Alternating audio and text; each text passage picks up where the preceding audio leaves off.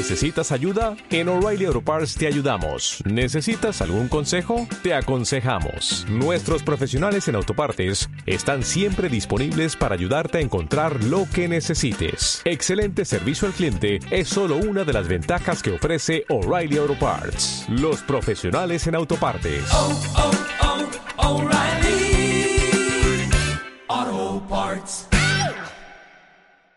Tresis te ofrece el foco de la inversión.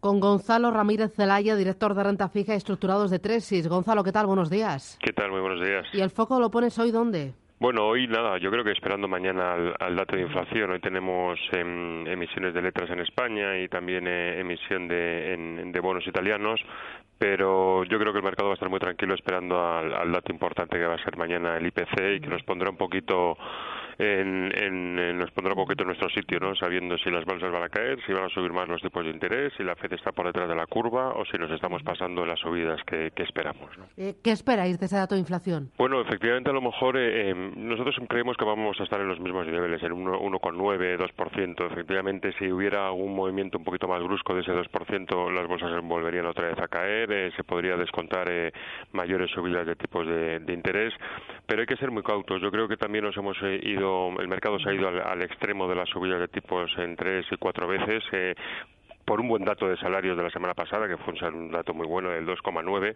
pero si realmente pensamos el dato inflacionista en relación a los salarios, es decir, a cuánto dinero van a aumentar la gente de a pie en Estados Unidos, al final el, el ahorro es cero, por tanto el consumo tampoco va a ser eh, disparatado. ¿Por qué digo esto? Porque efectivamente los salarios, como veíamos ayer en nuestro comité de inversiones de Tresis, sí que ha subido un 2,9, pero también han subido los los la- las compañías de seguros han subido sus pólizas un 9,5% este año, han subido las tasas de colegio un 12,5%, que esos datos no se ven en el, en el IPC, en la inflación que vemos mensualmente. También los, los el healthcare ha subido un 25%, el tema de sanidad, y eso efectivamente pues aumenta mucho los costes eh, que tiene los, el ciudadano de a pie, y aunque hayan subido los salarios, al final en definitiva el ahorro es cero.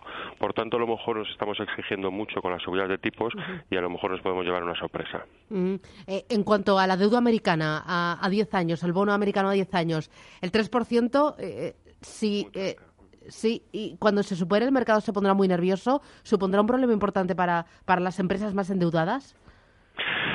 Bueno, yo creo que no. Yo creo que No. al final, eh, yo, yo creo que estos movimientos tan bruscos ya los estamos descontando. Desde hace tres, cuatro, cinco meses hablábamos de las subidas del año 2018 que se esperaban tres, eh, tres eh, subidas. Ahora estamos descontando tres o cuatro. Es decir, este movimiento era algo esperado. Tampoco nos tenemos que llevar a, a- a grandes sustos. Con lo cual eh, debería eh, deberíamos verlo con la tranquilidad que, que, que, que ya descontábamos el año pasado. Lo importante es que en el corto plazo, donde la gente invierte a dos años, a tres años, a cuatro años, cambia mucho, porque las subidas de tipos de interés no van a ser tan bruscas, sobre todo en Europa, y siempre estamos hablando del 10 años, pero muchas veces nos tenemos que fijar en la curva más a dos años, a tres años, a cuatro años, más que la de 10 años.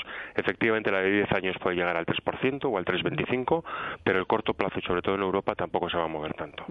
Eh, Entonces, en las carteras de deuda, mejor sobreponderar o primar los tramos cortos de la curva.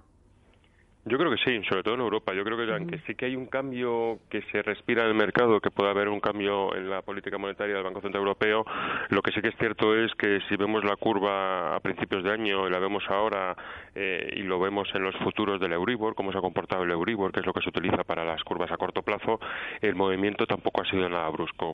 Por ejemplo, el, el, el tipo de interés a, el tipo de interés a tres meses en, en, en marzo del 2000, en marzo del 2020, perdón, en marzo del 2020 el tipo de interés a tres meses estaba en el 0,20 a principios de año, ya está en el 0,29. Bueno, el movimiento ha sido muy poco, muy poco brusco, o sea que en el corto plazo vamos a seguir en esta dinámica de tipos muy bajos y siempre nos estamos fijando en el mercado en el 10 años, pero bueno, el 10 años para la gente que invierte a corto plazo no le importa mucho, ¿no? Ya. Eh, eh, ¿Cuántas subidas de tipos esperáis este año en Estados Unidos? ¿Tres o cuatro?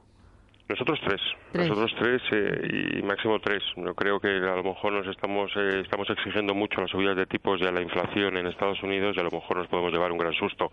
Veamos mañana, mañana nos van a poner un poquito los pies en el suelo y veamos cómo vamos a, ver cómo funciona. El mercado está muy nervioso, ya se ve por el tema de la volatilidad, las compras de las puts pues han encarecido mucho, la gente está muy nerviosa por este movimiento de mercado, pero bueno, en principio con tres es, eh, creo que es, suficiente para los datos actuales. Eh, eh, el mercado está demostrando una hipersensibilidad, ¿verdad?, a todo lo que es inflación y subida de tipos, cuando ya sabíamos que iban a subir los tipos este año tres o incluso cuatro veces. Efectivamente, ha sido, ha sido, ya lo estamos hablando desde en todas las comidas se comentaba, no, nada nuevo. absolutamente nada nuevo. Lo que sí que ha sido nuevo y nos ha llevado, nos ha pillado a sopetón, ha sido la volatilidad y ha sido un, movimiento muy bueno, brusco. Pero antes nos quejábamos de que había muy poquita volatilidad, y que eso no era normal y que era muy difícil para gestionar las carteras, ¿no? Cierto, cierto, efectivamente, y es lo que nos da la alegría a los gestores, efectivamente, esa volatilidad, pero efectivamente, pues te, te, pilla un poquito con el pie cambiado y dices, bueno, vamos a ver, mucha inflación, mucha subida de tipos, mucha volatilidad, posibles caídas bruscas de bolsa, y entonces al final tienes tantos jugadores en, dentro de la asset allocation que dices, bueno, vamos a ver cómo lo hacemos, pero efectivamente es una alegría para todos tener un poquito de, volatilidad. Bueno, pues ahí queda, un poquito, pero eh, en exceso tampoco, ¿no? Bueno, ha bajado ya mucho, el, el VIX de Eurostock del 34 ya está en el 28, 27, bueno, yo son niveles muy, muy razonables para poder eh, hacer gestión. Bueno, Gonzalo Ramírez Celaya, gracias por esta visión de mercado. Hasta otra. Gracias, Adiós. chao.